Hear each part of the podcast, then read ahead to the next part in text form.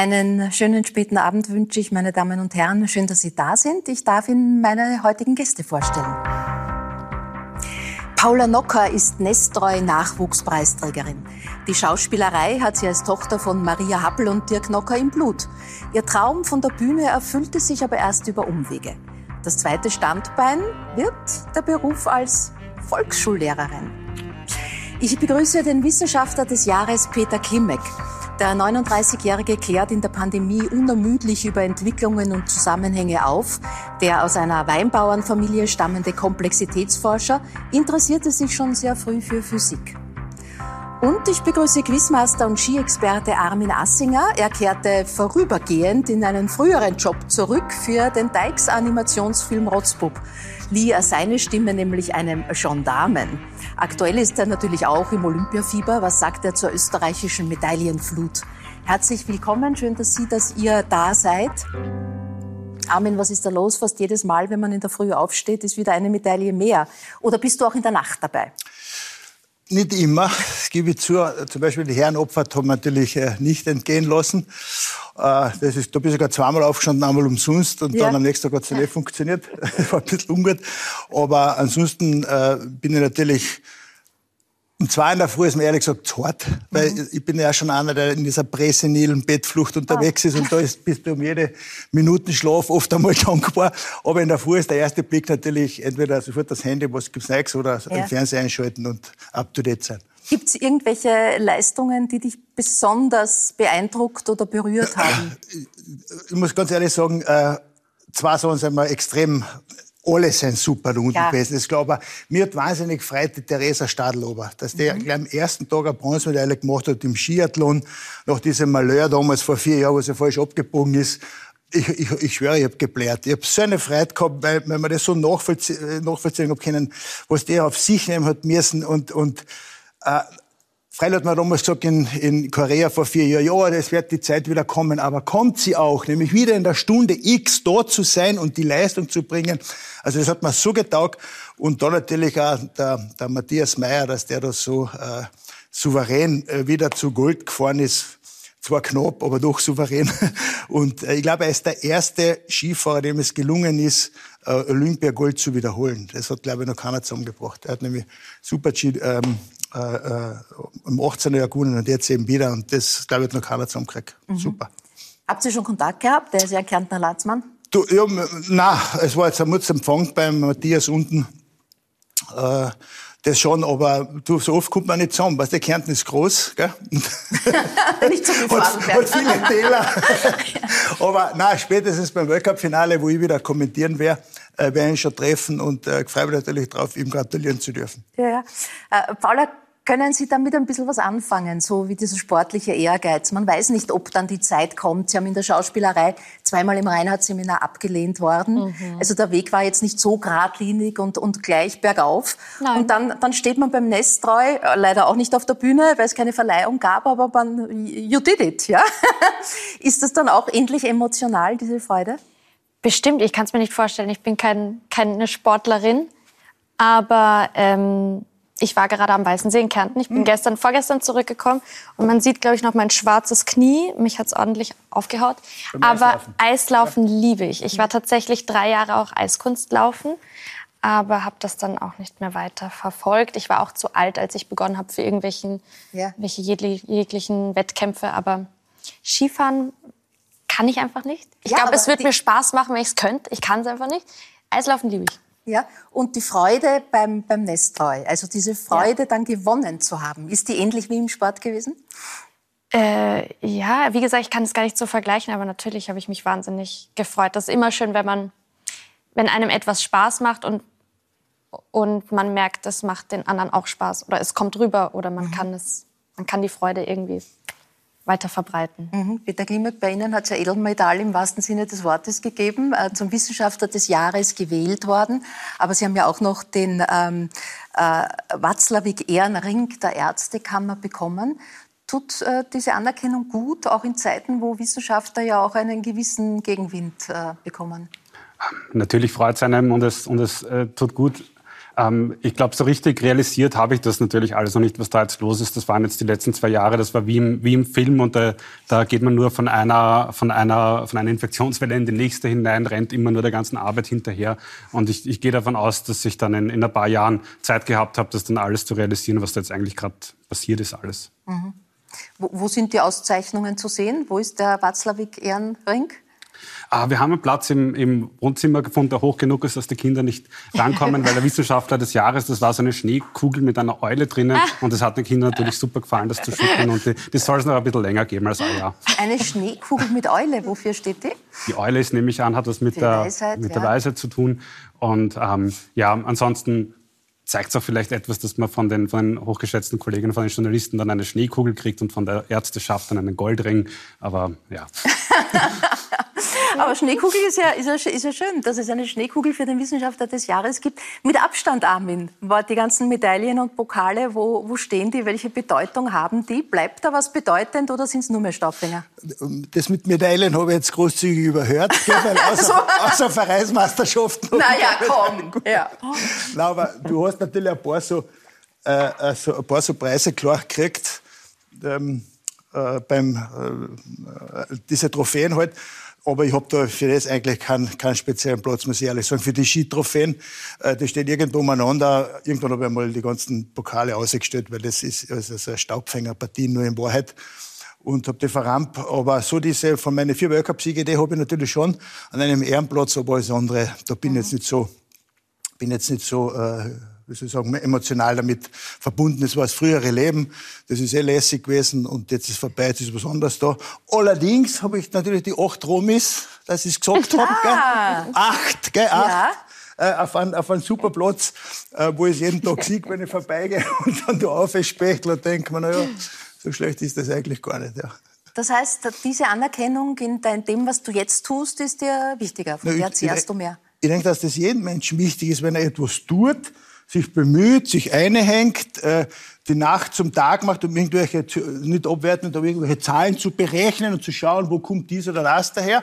Oder die Theresa Stadl-Ober, die läuft und sich schindet bei minus 20 Grad. Oder unser einer, der sich wieder von Verletzungen zurückgekämpft hat. Freilich, du, du bemühst die und du, und, und das ist ja nicht schlecht, äh, wenn, wenn, dann, äh, wenn du dann die Anerkennung, die hoffentlich der Kump auch zu schätzen weißt auf der einen Seite. Mhm. Aber es wird natürlich nicht immer passieren, das ist klar, weil wir wissen ja, die ureigenste, äh, ähm, ureigenste, der ureigenste Wesenszug eines Menschen ist ja der Neid in erster Linie. Weil Menschen tun sehr, sehr leicht nörgeln, aber ganz schwer loben. Gell? Mhm. Und das Interessante ist, dass du äh, den einen, der nörgelt oder der die ansiedet, das gibt er zu denken. Die anderen Hunderte sagen, Alter, lässiger Job, gut gemacht, passt eh. Das nimmst du hin, äh, als selbstverständlich irgendwo, weil du ja alles tust. Und du mit Bestwissen und Gewissen deinen Job oder deine Arbeit mhm. machst und dann natürlich irgendwo das Positive erwartest, weil ich ja redlich gearbeitet habe. Ja. Und das ist irgendwie das Interessante. Gerade im Sport sind da immer ein paar Zentimeter oder ein paar Hundertstel Sekunden dann. Richtig. Äh, sind Sie auch im Olympiafieber, Peter Klimek, oder äh, ist, ist, beherrscht die Pandemie alles und das ist nur ein kleiner Seitenblick? Ja, so viel Zeit zum, zum Sport schon habe ich die letzten Wochen leider nicht gehabt. Ähm, ich, persönlich interessiert mich dann Fußball auch mehr als das Skifahren ja. ähm, und, der, und, der, Wintersport. Und ähm, ja, aber, aber natürlich, äh, also die, die, die ganz, also dazu bin ich dann schon Österreicher genug, dass die ganz großen Sportereignisse, die ähm, und die, die, das, wenn es darum zählt, die die Abfahrt der Herren und so weiter, da ist der nächste Die Big Points sozusagen. Die Big Points. Und was, äh, also Vereinsfußball äh, oder, oder wenn Nationalmannschaften spielen, was ist das egal? Oder welchem Verein hängen Sie an? Ähm, also ähm, in, als, Na, sagen Sie es. Ja, nein, ich bin im, im Westen von, von Wien zu Hause und ja. da ist natürlich die, die, die, grüne Linie und, und ja. der, der, ähm, die Rapid natürlich sehr, sehr nahe. Ähm, ich finde es auch, die, das, ähm, also bei uns in der, in der Familie hat auch Fußball schon noch immer eine große Rolle gespielt. Da haben alle ähm, aus jeder Generation irgendwer irgendwo im Verein gespielt. Und ähm, da ist natürlich aus der, wo die, wo die Familie herkommt, in, in, in Retz, das ist eigentlich das, was so ein bisschen, glaube ich, eher das, das tatsächliche Fußballerlebnis ist und sein, ähm, sein ähm, sollte und was man, was man ja, ähm, wo, wo ich mir dann auch schon freue, wenn da dann auch wieder mehr Zeit ist, dass man da dann im ja, bei einem etwas schöneren Wetter mit den Kindern dann da am Fußballplatz gehen kann und da auch einfach da die Atmosphäre genießt. Ja, Landesliga ist ja überhaupt, da, da beginnt es erst interessant zu werden, richtig, Fußball. oder? Das ist der eigentliche Fußball. ja. Das kann man so sagen. FC Retz geht nichts drüber. Äh, Armin, Olympische Spiele, ich wollte ja. ja. in meiner Jugend immer Sportreporterin werden, ist leider nichts draus geworden. Und einmal bei Olympia dabei zu sein, stelle ich mir wahnsinnig toll vor. Das war immer so ein Ziel. Du warst dabei in Lillehammer. Mhm. Und ich glaube, also dieses Leben im olympischen Dorf, die, die Menschen aus allen Nationen treffen, also das, was man mit Olympia verbindet, ja, das ist ja ein besonderer Gedanke. Äh, du warst in Lillehammer und hast natürlich jetzt auf Peking und die Situation, die die Athleten und Athletinnen dort hatten, geblickt. Also wo jeder in Quarantäne war, das Hotelzimmer nicht verlassen durfte, hundertmal getestet. Wie bitter ist es für Sportler? Naja, wie bitter ist es für Sportler? Ich meine, die Vorlaufzeit, um sich darauf einzustellen, war jetzt dementsprechend lang genug. Die letzten zwei Jahre ist da ja umeinander gefrettet worden. Und äh, im Endeffekt konzentrieren sich die auf ihren Job, der ist da schnell laufen, schnell springen, weit springen und, und schnell am Berg fahren. Aber natürlich wirst du irgendwann einmal zurückblicken und dir denken, als Sportler, man, eigentlich war es nett gewesen, diesen olympischen Gedanken auch ein bisschen zu leben. So wie du sagst, auch andere äh, Sportler von anderen Sportarten kennenzulernen. Nicht nur immer mit meinem Skifahrer Haberer in, in der Gondel zu sitzen, sondern äh, mal irgendeinen Eisschnellläufer kennenzulernen, an, an russischen oder an amerikanischen Eishockeyspieler oder was. Mhm. Und das ist ja das Schöne, das ist ja der Grundgedanke von Olympia gewesen, dass sich die Jugend der Welt trifft und sich im gemeinsamen Sportkampf misst, sozusagen im Wettkampf misst. Und das kommt da unten leider Gottes halt ein bisschen zu kurz. Mhm. Natürlich geschuldet der, der Pandemie. Sonst hätte das Ganze natürlich schon ein bisschen besser funktioniert. Wobei man aber sagen muss, dieses idyllische Olympische, das, das gibt's ja nicht mehr. Die letzten sehr idyllischen Spiele waren in Lillehammer im 94er Jahr. Dann waren in 2006 in, in Turin waren es noch okay, und 2010 in, in Vancouver waren es auch noch lässig. Aber die letzten Spiele jetzt sind, das sind leider, äh, glaube ich, nicht mehr das, was, was es sein sollen. Dieses äh, Zusammenbringende irgendwo, dieser Grundgedanke, es ist jetzt geht ganz klar jetzt um Gewinnmaximierung, um einen Haufen Geld geht's. Im und Endeffekt, es geht um Politik, bleibt, deswegen natürlich um auch große Kritik an den Spielen in, in Peking. Äh, manche Sportler, die gar nicht hingefahren sind, Politiker, die es boykottieren, aufgrund der Menschenrechtssituation in China. Wie ja, blickst das, du auf den Austragungsort Ja, aber Peking? das finde ich nicht okay, weil die Möglichkeiten dagegen dagegen zu arbeiten, hat es vorher gegeben. Ich muss schnell was zitieren, was der Axel Swindal gesagt hat. Und der Satz ist nämlich sehr, sehr gut. Der trifft es auch ganz genau. Äh, man hätte müssen vorher reagieren. Er sagt, der Swindal sagt, München und Garmisch wollten Olympia nicht. Oslo, Innsbruck und Sion haben das Gleiche gesagt. Und ich erinnere mich daran, dass auch äh, Graz und Schladming abgelehnt worden ist. Äh, wir bieten keine Alternative. Wir da, wir bieten keine Alternative, aber sagen, China soll es nicht machen. Wir müssen Teil der Lösung sein. Das kann ja nicht sein, dass die gleichen Leute bei uns forcieren, Spiele nicht zu machen, die dagegen Sturm laufen wegen äh, Eingriffen in die Natur etc., was immer da auf den Plan kommen mag, dann die Ersten sein, wenn es mhm. nach China gehen, sagen, tun kann man es ja nicht machen, das ist eine Schweinerei. Ja, bitte, wir müssen schon bei uns dann einmal anfangen, äh, äh, die, die Dinge wieder, wieder, wieder ins rechte Lot zurück. Gell? Und man darf nicht immer gleich gegen, gegen alles sein, sondern man muss einmal das genau abwägen, was da überhaupt passiert. Und Spiele in Mitteleuropa, äh, sage ich einmal, da kehren sie in erster Linie hin. Da hat der Wintersport auch die längste Tradition. Und da gibt's ja schon so viele Dinge. Und man muss aufhören von diesem kleingeistigen Denken. Äh, dass wenn du sagst, äh, Winterspiele, äh, theoretisch kannst du sogar Wien bewerben für Winterspiele, weil es wurscht ist, ob äh, die, die Bobfahrer dann noch in Igels sind und die Skispringer in Bischofshofen und die Langläufer in, in Ramsau und die Skifahrer, weiß nicht, in Kleinkirchheim oder, mhm.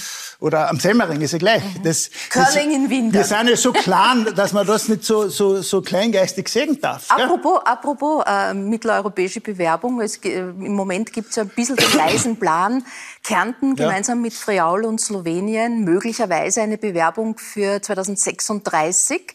Ja, ähm, 34. Hast, äh, 34. 34 ja. äh, weißt du da Näheres oder bist du sogar in die Gespräche eingebunden? Nein, nein, vielleicht? das ist jetzt erst wieder am Anfang. Aber für, für mich ist dieser Gedanke, der ja schon vor ungefähr äh, vor über 20 Jahren schon aufgekommen ist, Senza Confini, ohne Grenzen, genau die Idee des Olympischen. Pass auf, wenn man sich überlegt, ich habe immer gesagt, damals schon, wenn man sich überlegt, dass sich quasi in den Kriegen vorher der Großvater vom Franz Klammer und der Großvater von Bojan Krischer in Slowenien und von Roberto Cecon, einem Skispringer aus Davis, sich quasi den Kopf eingeschlagen haben. Und jetzt machen die Enkel Olympia und leben den Gedanken, völkerverbindend, friedlich diese Spiele zu machen. Ja, Hardy Fix, das ist ja Olympia pur. Genau um das mhm. geht's. Mhm. Und deswegen glaube ich, ist jetzt die Zeit super reif, dass man die Idee noch einmal aufgreift. Mhm. Das müssen wir wirklich verfolgen. Und dann kannst du dort kompakte, schöne, nachhaltige Spiele machen, weil alles mehr oder weniger schon da ist. Mhm. Na, ob, ob, ob Europa der Kontinent des Friedens bleibt, werden wir in, den, in diesen Tagen ja erleben.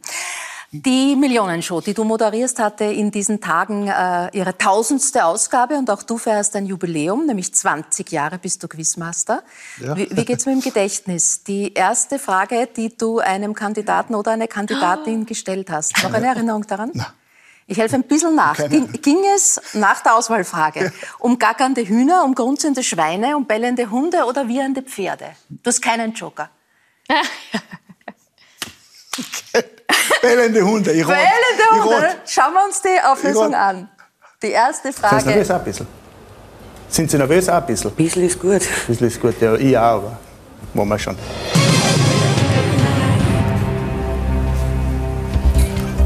Hunde, die bellen. Fletschen nicht, knurren nicht, beißen nicht oder sabbern nicht. Sie beißen nicht. Richtig. Ja.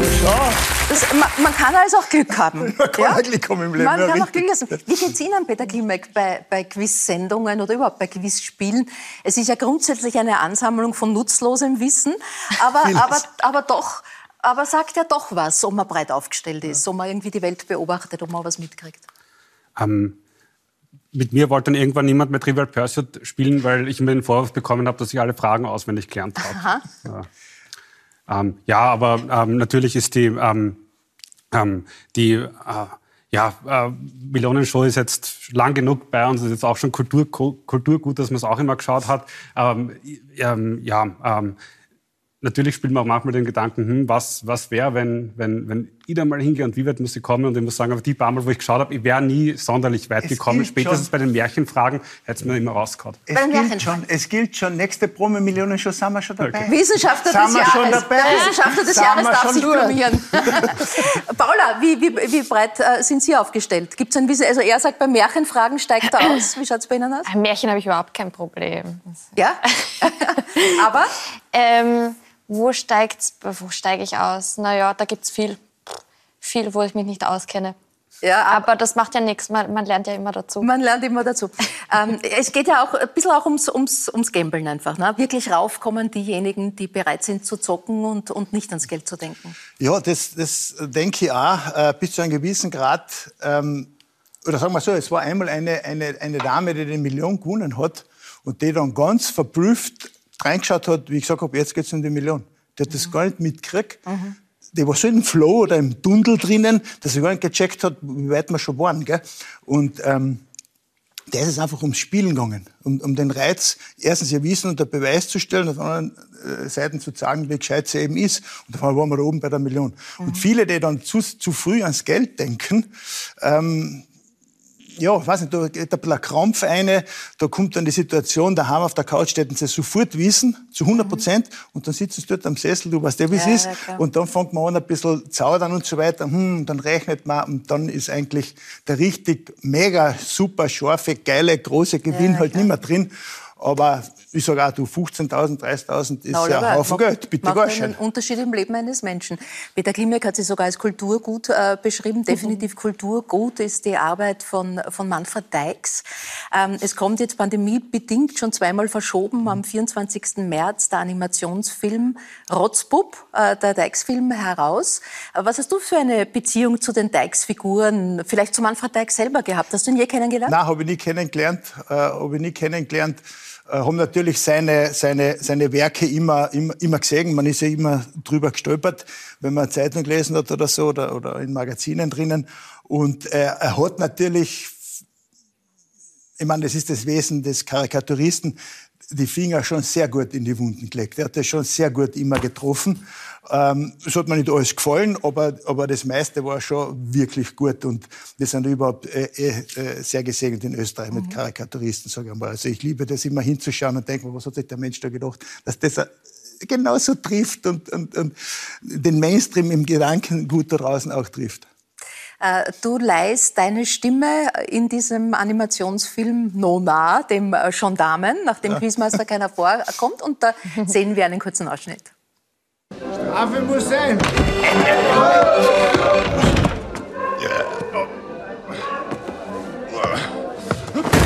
ja. Scheiße, Herr. Was ist denn das?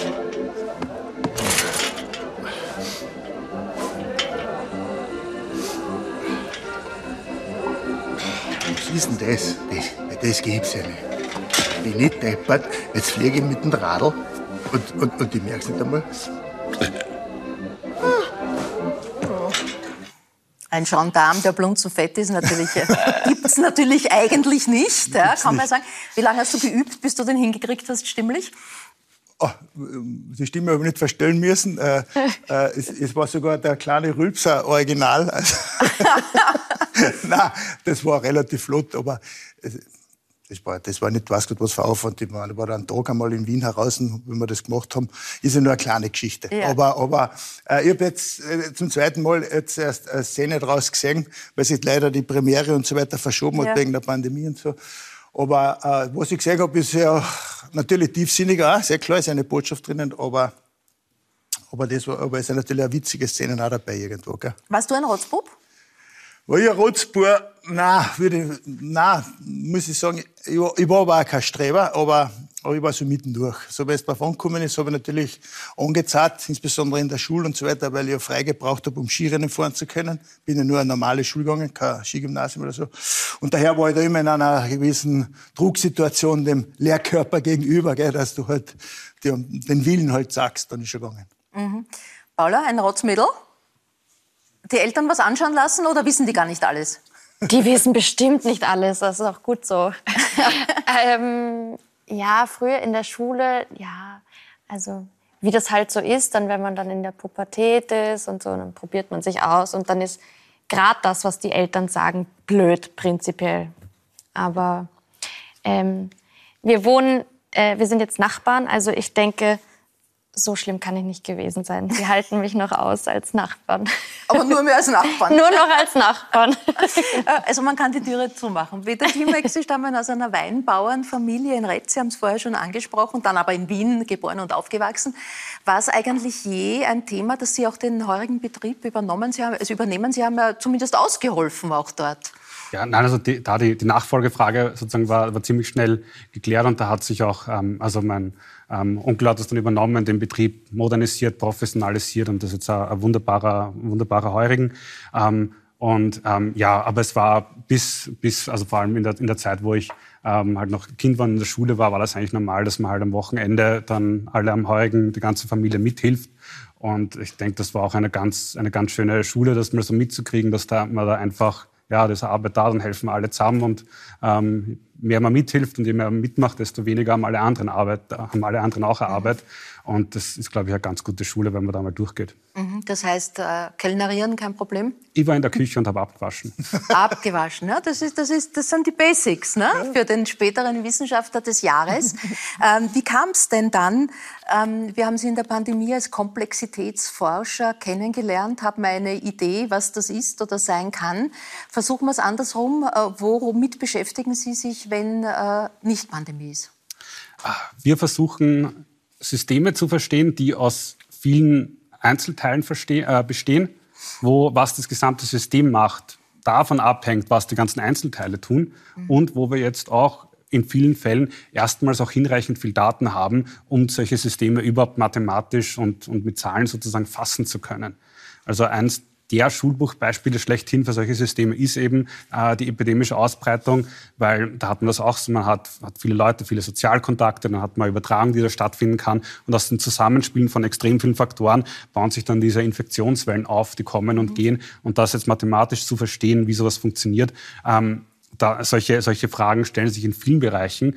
Ähm, wir haben zum Beispiel auch gearbeitet, wenn es darum geht, um die Sicherheit von Finanzmärkten. Mhm. Das klingt jetzt nach einem ganz anderen Problem, hat aber von der Mathematik her doch was miteinander zu tun, weil in, auch in den Finanzmärkten habe ich Banken, denen kann es gut oder schlecht gehen. Das heißt, die sind finanziell solide aufgestellt oder nicht. Und je nachdem, dadurch, dass die mit anderen Banken handeln, können die sozusagen auch mit dem Stress andere Institute mhm. anstecken. Und so entstehen dann solche Sachen wie die Finanzkrise, die wir 2007, 2008 gehabt haben. Mhm. Und das ist von der Mathematik her gar nicht mal so unterschiedlich. Mhm. Und ähm, die, die viel von uns bezieht sich natürlich auch auf die ähm, Fragen zur, zur Gesundheit.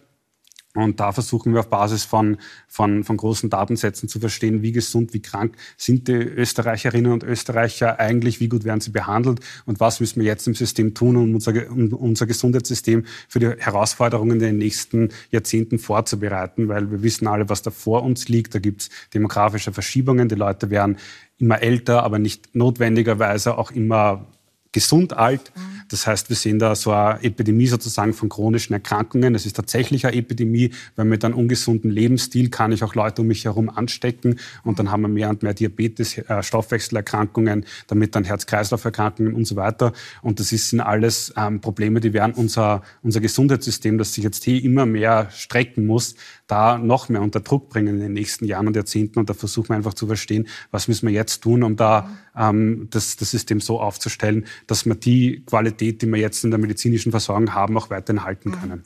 Das heißt, äh, es ist zu befürchten, dass Ihnen auch äh, in der Pause der Pandemie oder wenn die Pandemie mal zu Ende ist, nicht langweilig wird, sowohl was die gesundheitlichen als auch was die wirtschaftlichen Folgen äh, dieser Zeit, die wir jetzt erlebt haben, äh, betrifft. Kurzer Check Mathematik. Äh, Paula, Sie zumindest praktizieren schon in Volksschulen.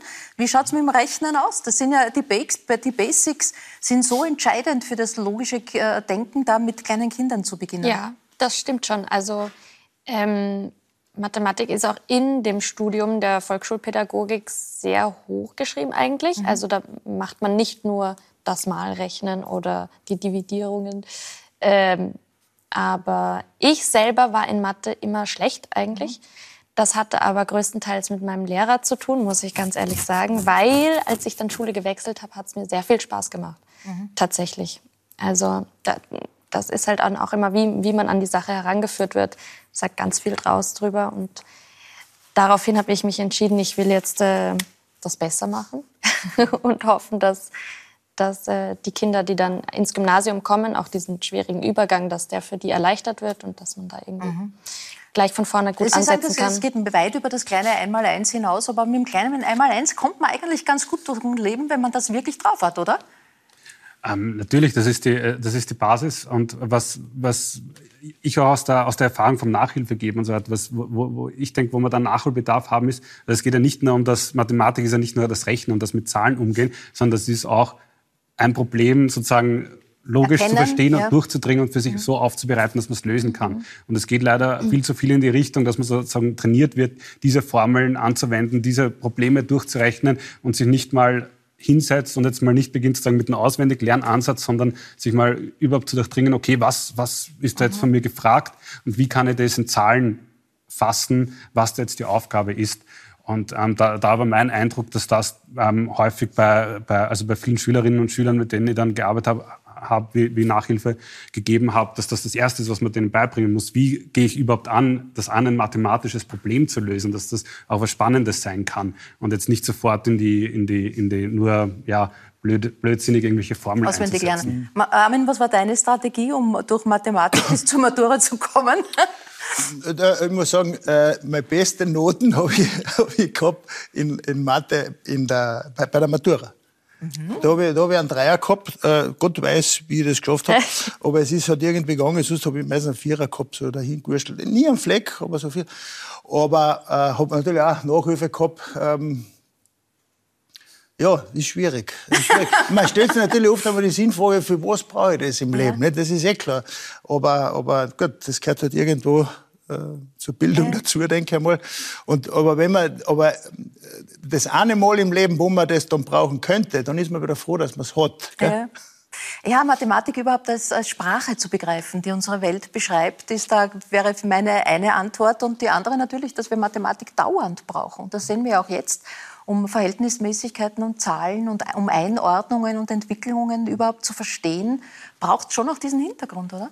Ich denke, das ist ein, ein, eines der, der Lehren, die wir da jetzt definitiv aus der Pandemie ziehen können, können dass es ähm, mehr Anstrengung braucht, auch von uns Wissenschaftlern, auch von, von öffentlichen Einrichtungen, eigentlich von uns allen auf gesellschaftlicher Ebene, dass man da bestimmte Verhältnismäßigkeiten, bestimmte Zahlen einfach so kommunizieren kann, dass die so kommuniziert, dass sie noch verstanden werden. Und da, da gibt es auf sehr vielen Ebenen Handlungsbedarf. Genau. Das geht damit rum, jetzt haben wir wahrscheinlich alle gehört, okay, wenn ich geimpft bin, habe ich einen Schutz vor, einer, vor einem Spitalsaufenthalt von also 90 Prozent, 95 Prozent. Was heißt das eigentlich? Mhm. Und dass man da, wir machen es uns in der Wissenschaft häufig auch zu, ähnlich, zu, zu einfach und sagen, okay, jetzt sagen wir 95 Prozent und verstehen es hier alle. Mhm. Aber dass man sich auch mal die Zeit nehmen muss, zu erklären, was das heißt. Das heißt, wenn wir jetzt 100 Personen nehmen und diese 100 Personen sind alle ungeimpft und müssen im Spital behandelt werden. Wenn von denen, wenn die alle geimpft wären, mhm. dann wären 95 nicht im Spital gewesen. Mhm. Und solche Sachen ähm, einfach nicht müde werden, das zu erklären und zu kommunizieren, um auch verständlich zu machen, was heißt es dann, was heißt es dann, wenn ich das mit Nebenwirkungsrisiken aufwiege und so weiter. Dass man da einfach die, die, ähm, ja, ähm, die Art und Weise, wie wir Risiko kommunizieren, dass man die, ähm, ja, ähm, da haben wir, glaube ich, auch viel Nachholbedarf. Wir haben jetzt etwa auch die Debatte, wie, wie ist das jetzt schon eine Grippe geworden, die, ähm, die Pandemie.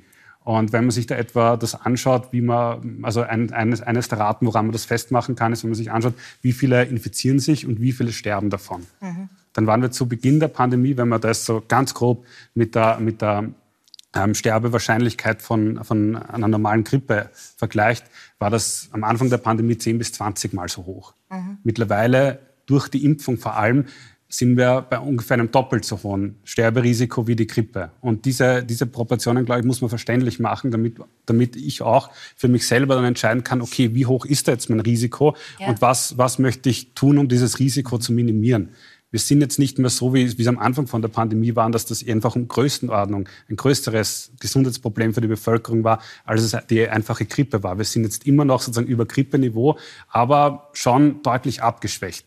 Und das muss man auch einfach ständig ähm, ähm, hinter, also ähm, erklären, er, erklären, erklären. Und auch um diese, auch um den, den, den, den Leuten und allen zu ermöglichen, da eine Risikoabschätzung äh, vorzuführen und was ist jetzt noch notwendig Es gibt ja in Österreich jedenfalls im Winter neun Millionen Skiexperten. Beim Opernball gibt es neun, neun Millionen Modedesigner, die das Kleid be äh, äh, beurteilen. Und sonst gibt es natürlich beim Fußball neun Millionen Teamchefs. Äh, in den letzten zwei Jahren gab es neun Millionen Virologen und Virologinnen. Zählst du auch dazu, Armin? Also hast du dich auch mit CD-Werten, Inzidenzen und sonstigen Dingen Dingen ständig beschäftigt, die ja täglich publiziert werden wie die Medaillenspiegel, genau. was ja nicht nur Sinn macht.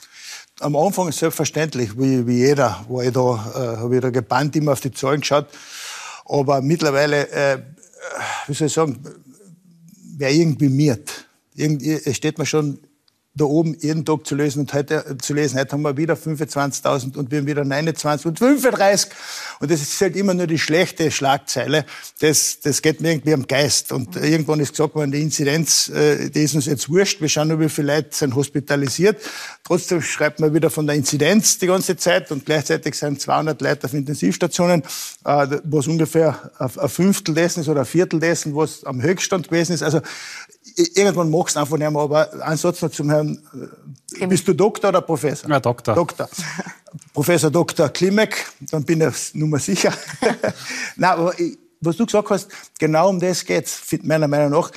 Weißt, wenn, wenn du Doktor, du bist in deinem Bereich ein bisschen ein Experte, ein bisschen ein Nerd, und du erklärst was und der andere Nerd versteht sofort, was du meinst. Aber ich, der Todel raus, ich verstehe nicht, was ihr meint mit diesen 90, 95 Prozent und so weiter. Und das ist ganz wichtig, mhm. verständlich. Und auf ORF.at gibt es jetzt eine Leiste unten Nachrichten in einfacher Sprache.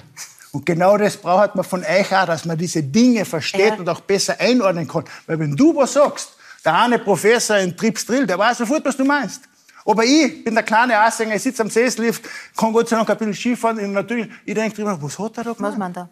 Und jetzt schätze ich mich aber nicht als Volldepp ein. Vielleicht bin ich ein Halbdepp oder ein Vierteldepp. Aber es war nicht immer alles schlüssig, was ihr da dahergeredet habt, weil einfach so viel aufgetreten sind. Und aus jedem Eck ist irgendeiner rausgekommen und irgendwelche Neigenzahlen präsentiert. Und da wärst du natürlich als, Kons ja. als, als, Mensch draußen, als Staatsbürger, deppert. Was, was, haben die Wissenschaftler in dieser Zeit, in den letzten zwei Jahren, in denen Wissenschaft auch so in den öffentlichen Fokus und in den medialen Fokus gerückt ist, denn dazugelernt?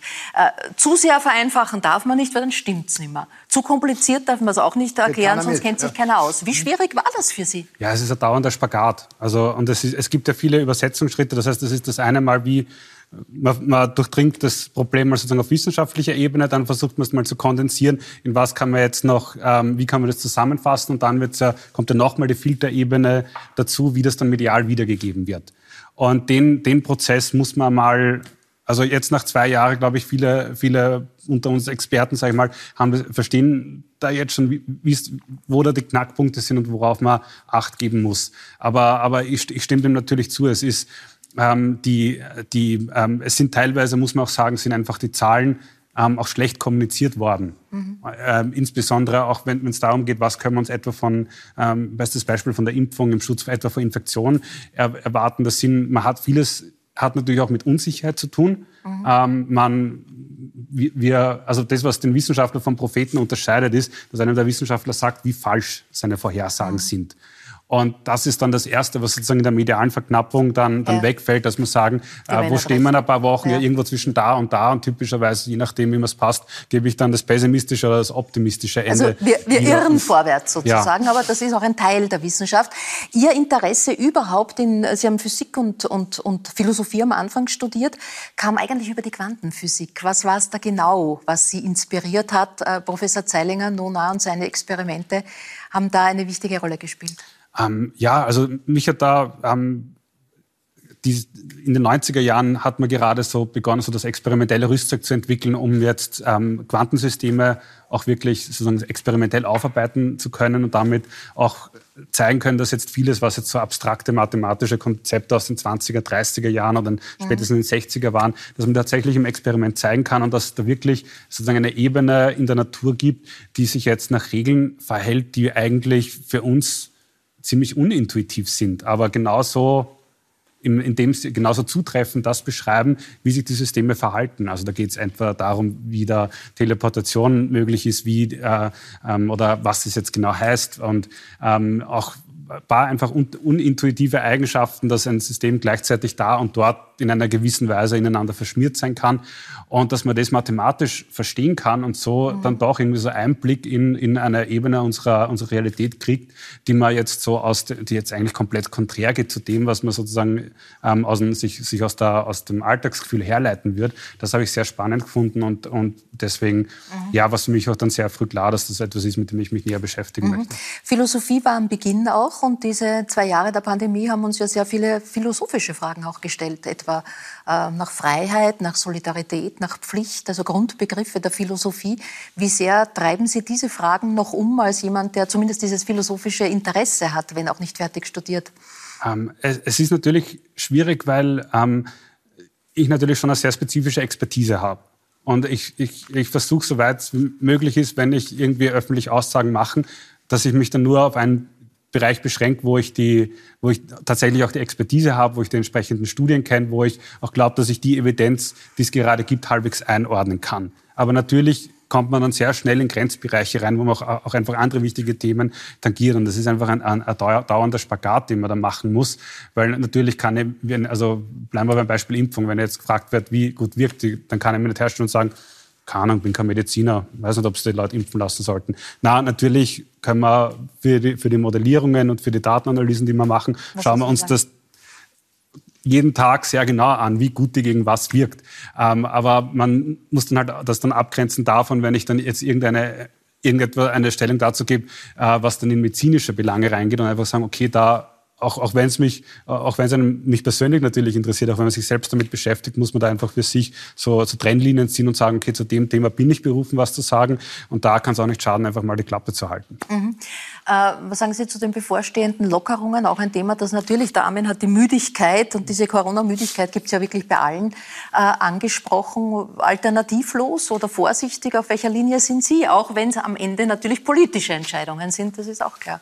Ja, ähm, wir sind da gerade so in, in an, wir haben jetzt noch ein paar Wochen, wo es, noch so ein bisschen kritischere Phase ist. Wieso? Weil wir sehen jetzt gerade, dass ähm, momentan schaut es so aus, als würden die Zahlen halbwegs stabil bleiben, aber darunter liegend sehen wir, dass da eine neue ähm, Untervariante der, der Omikron-Variante kommt. Mhm. Also Omikron ist also ein Blumenstrauß, das hat verschiedene Untervarianten und eine davon sehen wir, dass die doch sich gerade relativ schnell ausbreitet und ähm, die ähm, schätzen wir jetzt, wird uns in den nächsten ähm, Tagen und Wochen ein bisschen mehr beschäftigt. Das heißt, da kann es auch noch mal sein, dass wir ähm, nochmal steigen. Nochmal, nochmal leicht ansteigen. Und rein von der Systemdynamik her ähm, ist es so, dass, dass wir da jetzt halt einfach nochmal eine kritische Phase haben. Das sind jetzt die nächsten paar Wochen, aber wir schätzen auch, dass spätestens, wenn wir dann im März sind, sollte es dann wirklich viel Spielraum für Eröffnungen sein, ob man, wie weit man das dann genau zurückschraubt mit den, inwiefern Tests noch kostenpflichtig ähm, sein müssen, inwiefern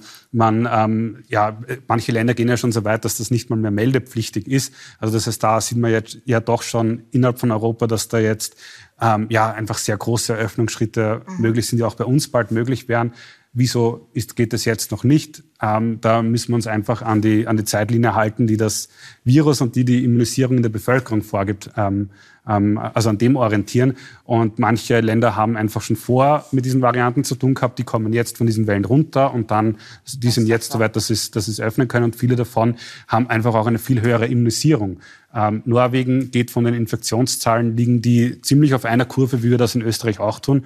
Ähm, wenn man sich aber anschaut, wie viele davon landen in den Spitälern, ähm, sind die da deutlich unter den österreichischen Zahlen. Und das hängt auch einfach damit zusammen, dass mhm. insbesondere in den älteren Bevölkerungsgruppen da ähm, natürlich auch mehr geimpft worden ist. Und damit kann er dann früher öffnen. Und wir haben da, sind da aus unterschiedlichen Gründen halt noch ein bisschen später dran. Aber ich gehe auch davon aus, dass wir jetzt im Laufe von März ähm, dann ja, sehr große und deutliche Öffnungsschritte Pi mal Daumen, gibt es das bei einem Wissenschaftler? Pi mal Daumen, Frühlingsbeginn. Ja, also da spätestens, da sogar Deutschland, die da auch einen sehr vorsichtigen Weg gehen, die visieren ja mit Frühlingsbeginn 20. Ja. März da quasi den Rückbau von, von sehr vielen Maßnahmen an. Und das ist jetzt schon ähm, ja, sehr vorsichtig kalkuliert. Mhm. Wissen so. Sie, wo die Formulierung Pi mal Daumen herkommt? Millionenfrau. Ja, gell? Wer weiß, ich weiß auch nicht, frage ich mich gerade. Äh, Ihre Arbeitsintensität hat natürlich mit, den, mit, der Höhe der Infektionszahlen äh, stark zu tun und Sie haben damit auch äh, zu Hause Zeit für die Kinder und für die Familie bleibt, hat der Naturwissenschaftler ein sehr probates Mittel. Er hat nämlich ein technisches Gerät, das nur die einfachsten Funktionen äh, hat, nämlich Ihr, Ihr Handy. Sie verzichten zu Hause aufs Smartphone.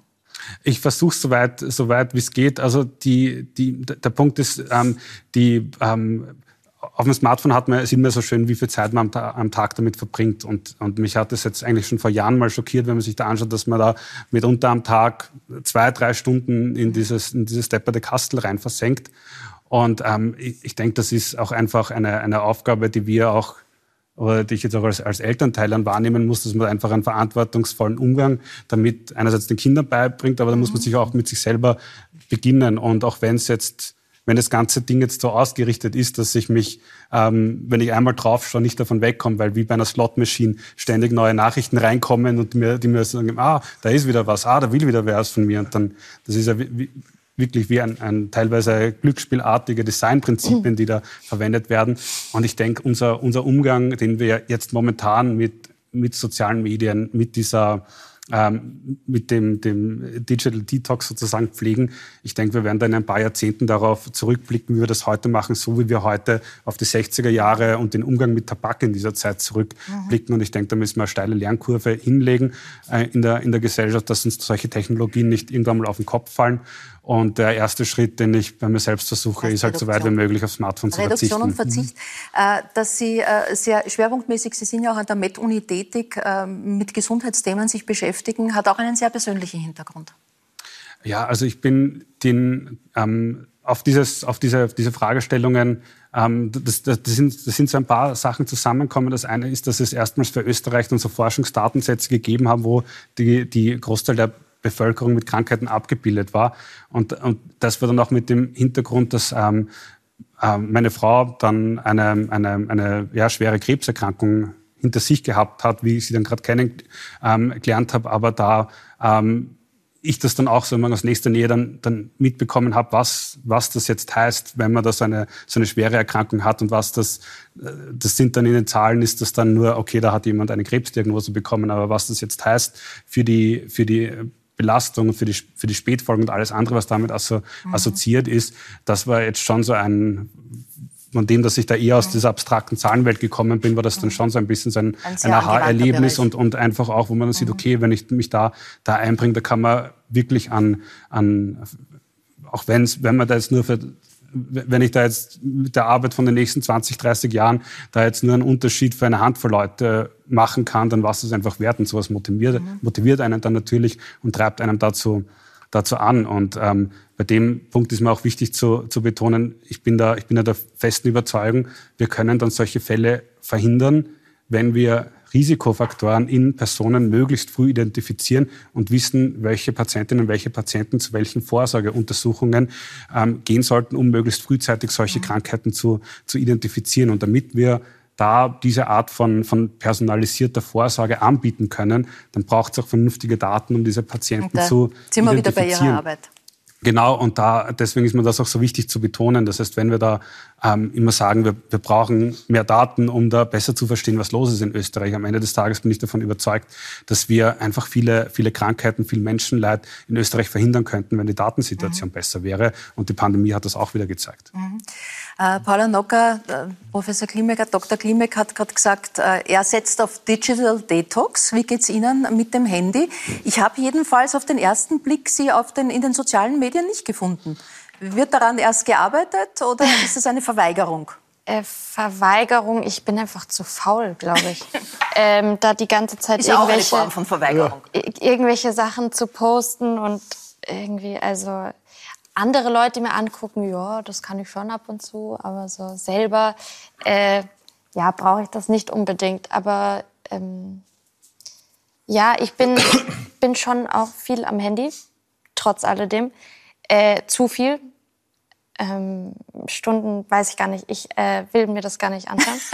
ähm, aber ich probiere tatsächlich wenigstens vorm Schlafen gehen, weil ich kenne das, wenn ich dann müde bin und mhm. mich ins Bett lege und dann spiele ich da irgendwelche Solitärspiele noch am Handy und dann wird es eine Stunde später, zwei Stunden später. Und solche Sachen, da sehe ich ein, dass man das irgendwie vermeiden könnte oder versuchen könnte zu vermeiden und äh, da arbeite ich dran. Jetzt und man schlaft auch nicht jetzt besser. Sind's die, nein, überhaupt nicht. Und jetzt sind es äh, jetzt im Moment die Hörbücher. Mhm. Ähm, das liegt dann aber da hinten irgendwo. Also mhm. ich komme nicht dran. Es ist laut genug, dass ich es höre. Und äh, ich hoffe, dass ich irgendwann zu den guten alten Büchern zurückkehre. Ja, eigentlich ein, lese ich ja, wahnsinnig. Das ist eine, eine, gute, eine gute Idee. Äh, ja. Betrügen Sie Ihr Handy mit einem Buch. Ja, ganz genau. Äh, Maria Happel, äh, Dirk Nocker, Ihre Eltern, schon die Großeltern, waren Schauspieler, Opernsänger, also einfach eine Schauspiel, eine kunstaffine Familie. Gab es für Sie denn überhaupt eine, einen Plan B, eine andere Idee, als auch ja, in diesen Bereich zu gehen? Nur eigentlich. Nur? Ja. Weil es so schlimm war? Weil es so grauenvoll war. ähm, nein, ganz einfach. Ich kannte nur das und dachte mir, die Welt ist riesig. Ich muss mal schauen, was, vielleicht gibt es ja irgendwas, was mich noch mehr interessiert oder natürlich hat es mir Spaß gemacht und ich habe auch von klein auf das mitbekommen und mhm. bin nach der Volksschule in die Kantine ins Burgtheater und habe dort mein Mittagessen gegessen und habe dann irgendwie mit den Technikern geplaudert und mit dem Kantinenchef dem Heinzi und mit dem Portier und also das waren so meine meine Nachmittage und es war herrlich, ich habe das total genossen, aber wie gesagt, ich kannte nur das und dachte mir äh, ja, ich will mal bisschen was sehen, was anderes von der Welt. Und dann kam das Lehramtsstudium dazu. Das ist ja das zumindest ein sehr sicherbarer Beruf. Ähm, jetzt ist natürlich die Frage, wohin geht die Reise? Ganz genau, ja, ich lasse mich überraschen. Also ich finde im Moment in Zeiten wie Corona äh, ist Planung eh schwierig. Ähm, ja, demher lasse ich mir alles offen und nehme es, wie es kommt und freue mich, wenn ich arbeiten darf. Armin, was hast du deinen Kindern mitgegeben in Sachen äh, berühmter Papa?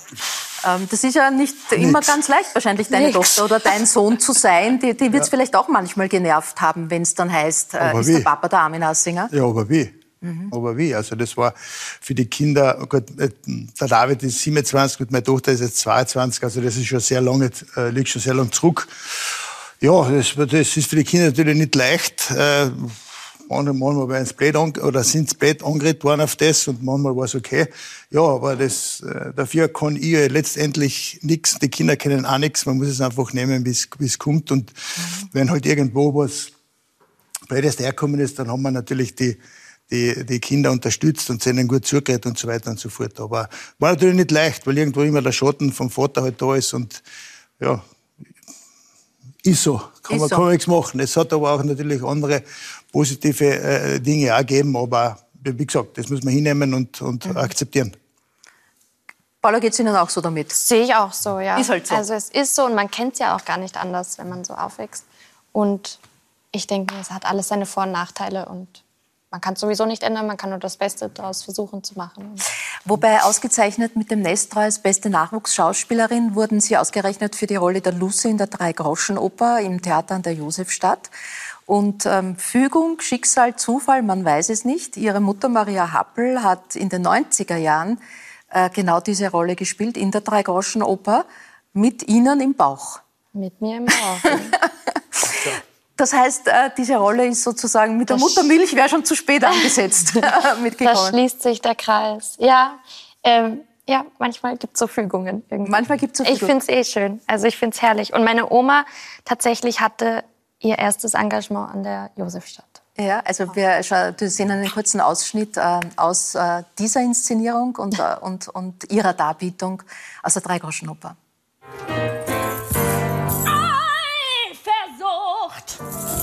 Wut, Liebe und Furcht zugleich reißen mich in Stücke. Vom Sturm hin und her geworfen, vom Kummer zerbrochen.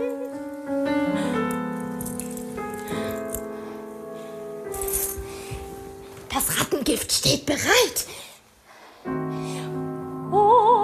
dieses falsche Aas. Wahrscheinlich will sie sich an meiner Verzweiflung weiden. Also eine Auszeichnung wie der Nestreu, das ist natürlich viel und tut im Moment gut, aber was heißt es für den weiteren Weg als, als Schauspielerin? Agmade Wiesen, wie man sagt, ist ja, ist ja die Sache in dieser Branche nicht. Jetzt schon gar nicht in dieser schwierigen Zeit, aber überhaupt. Nein, ich weiß auch nicht, wie es weitergeht. Also ich lasse mich überraschen. Ich freue mich natürlich wahnsinnig, ähm, dass das äh, irgendwie, ich hatte diese Tür eigentlich für mich schon geschlossen gehabt. Also nach den Absagen an den Schauspielschulen und bin dann irgendwie nicht über mein Ego hinweggekommen, um das nochmal zu probieren. Und habe gesagt, gut, dann soll es halt nicht sein. Und äh, natürlich wahnsinnig blöd. Und dann habe ich mir gedacht, gut, was mache ich gerne? Wo weiß ich, dass ich es gut kann? Und ich habe immer viel gebabysittet, weil ich lange nicht wusste, was ich mhm. studieren will. Und das habe ich auch immer gerne gemacht. Und ich habe auch eine kleine Schwester, die ich immer, ja, genau, wo das einfach von klein auf so war. Und ähm, ja, und kurz nachdem ich mich inskribiert hatte, gab es diese, dieses Vorsprechen für diese Rolle an der Josefstadt. Und dann bin ich da spontan hin und dann ging das los und das hat sich, das hat so alles ins Rollen gebracht und jetzt, jetzt sitze ich hier. Äh, zweimal Ablehnung im Reinhardt-Seminar. Beim zweiten Mal war Ihre Mutter Maria Happel, ist ja bekanntlich jetzt Direktorin am Reinhardt-Seminar, mhm. da war sie schon Leiterin.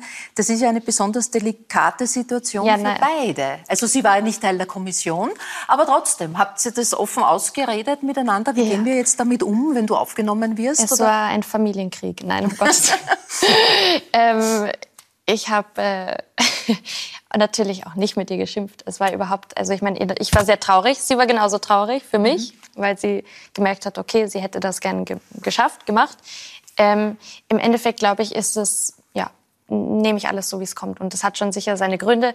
Ähm, es hat nicht gereicht und das finde ich auch eigentlich irgendwo gut, dass man auch sieht, gut, die Mutter ist zwar da die Direktorin, es heißt aber nicht und so weiter und so fort. Mhm. Und im Endeffekt glaube ich, ähm, weiß ich auch gar nicht, ob, ob das so lustig auch gewesen wäre, wenn ich da an der Schule gewesen wäre mit der Mutter als Direktorin. Das ist, hat dann sicher auch so ein paar. Also ja, ich bin, ich, ich glaube, es hätte mir tatsächlich Spaß gemacht, das zu studieren, einfach nur des Studiums willen, aber und auch mit den Menschen zusammen. Aber im Moment mit Corona ist sowieso alles schwierig. Äh, man kennt's ja. Und jetzt, ja. jetzt bin ich da am Theater und darf spielen und äh, Ja, und es gab ja auch schon äh, die nächste Stufe, Tischgesellschaft beim Jedermann. Nächste Bullschaft? Ähm, warum nicht? Also ich sage nicht nein, aber ähm, ja, mal schauen, wie es kommt. Jetzt, jetzt bin ich im Sommer mal äh, in Reichenau mhm. und dann, äh, wenn alles klappt, dann bin ich auch noch ein Zeitteil an der Josefstadt. Mhm. Äh, wie ist es in der, in der Schule gewesen, in der Volksschule, wenn wie dann die Auszeichnung da war und auch eine gewisse Öffentlichkeit? Die Kinder wird es wahrscheinlich weder wenig, äh, weniger beeindruckt haben, aber die Eltern vielleicht, oder? Ja, die Eltern kriege ich ja gar nicht mit. Also das war eh herrlich. ähm, nein, ich habe ich hab, äh, kurz davor schon das Studium unterbrochen gehabt, weil es sich mit den Proben nicht ausgegangen ist für das andere Stück. Ähm, genau, und man das eine besser aufschieben kann irgendwo als das andere. Ähm, und äh, die Kinder sind aber, die vermisse ich schon. Aber ich, ich habe da meine Babysitting-Kinder und äh, die Kinder von meiner Cousine und meine Schwester ist zwar jetzt, die wird jetzt 20, aber ist ja trotzdem noch quasi. ja, das, ich weiß nicht, ob sie das gern hören wird. Ja, das ist wurscht. das muss sie. Das muss sie. Und Wobei, apropos Baby, äh, Sie haben ja schon äh, in, als Kind äh, Schauspielerfahrungen gemacht und da müssen wir jetzt einmal abseits der Eltern von einem anderen späteren großen Star sprechen, nämlich gemeinsam mit Christoph Waltz. Ja, das stimmt. Im Film Lapis Lazuli, welche Erinnerungen haben Sie an diese Dreharbeiten, an diese Zusammenarbeit auch? Ähm, gute eigentlich. Also mir hat das damals wahnsinnig viel Spaß gemacht. Ich weiß noch genau, meine Eltern waren natürlich sehr kritisch, weil ich sehr jung war. Ähm, und die haben mir das damals nur erlaubt, weil das in den Sommerferien gedreht wurde und Schule mhm. immer an erster Stelle stand. Und da habe ich mich wahnsinnig gefreut, dass ich das machen durfte und dass dann auch das Casting geklappt hat. Und äh, damals war ja der Christoph Walz natürlich schon der, der jetzt ist, irgendwo. Aber äh, genau, das war vor seinem Durchbruch. Und äh, ja, das war sehr nett. Ich kann, das Einzige, an was ich mich eigentlich erinnern kann, ist, der musste mich in einer Szene so hochheben und der hat das so wahnsinnig festgemacht. Das war sehr unangenehm, aber sonst war es herrlich. Mag immerhin sagen, können Sie sagen, dass Sie mit einem Hollywood-Star zusammengespielt haben. Ja, wir sind damit am Ende. Ich sage äh, Dankeschön. Wir sind in unserem Fußballplatz von Retz. Ähm, ihr seht euch vielleicht in der Millionenshow irgendwann. Genau. Und äh, Ihnen sage ich Dankeschön für Ihr Interesse an unserer Sendung. Äh, nächste Woche ähm, gibt es an dieser Stelle am Donnerstag, der steht ganz im Zeichen des Opernballs, also des nicht stattfindenden Opernballs in dem Fall. Äh, da findet das große Opernball-Quiz statt. Wir, wenn Sie wollen, sehen uns also wieder in 14 Tagen. Dann mit der ORF-Styling-Expertin Martina Reuter. Es wird äh, Musikproduzent, äh, Musiker und Starmania Mastermind Thomas Rabitsch äh, da sein. Ich freue mich auf Niki Schmidhofer. Mhm. Skistar nach der Verletzung und ohne Peking. Wie hat sie aus der Ferne drauf geschaut? Angeschaut und wie geht's ihr? Und Gedächtnistrainer auf äh, Florian Wurm, der die Bibel auswendig kann. Eine sehr spezielle Fähigkeit. Wozu, warum, das wird er uns alles erzählen. Auf Wiederschauen. Gute Nacht.